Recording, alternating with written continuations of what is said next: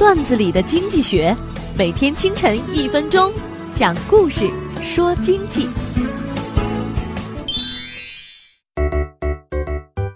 我们看电视遇到证券投资类节目，总会看到电视机最下方滚动一行小字：“股市有风险，投资需谨慎。”这行字显示的同时，主持人可能就在播报股民上吊自杀的新闻。二零零四年，南京就有这么一位老爷子，十多年的老股民，因为将自己的养老金都给亏光了，走投无路的情况下，老爷子在一家证券营业部的厕所里用皮带上吊自杀了。后来，那家证券营业部连厕所墙上都贴有警示语：“股市有风险，入市需谨慎。”要害是什么？能够触及人的灵魂，禁毒的效果显著，是因为风险提示很到位。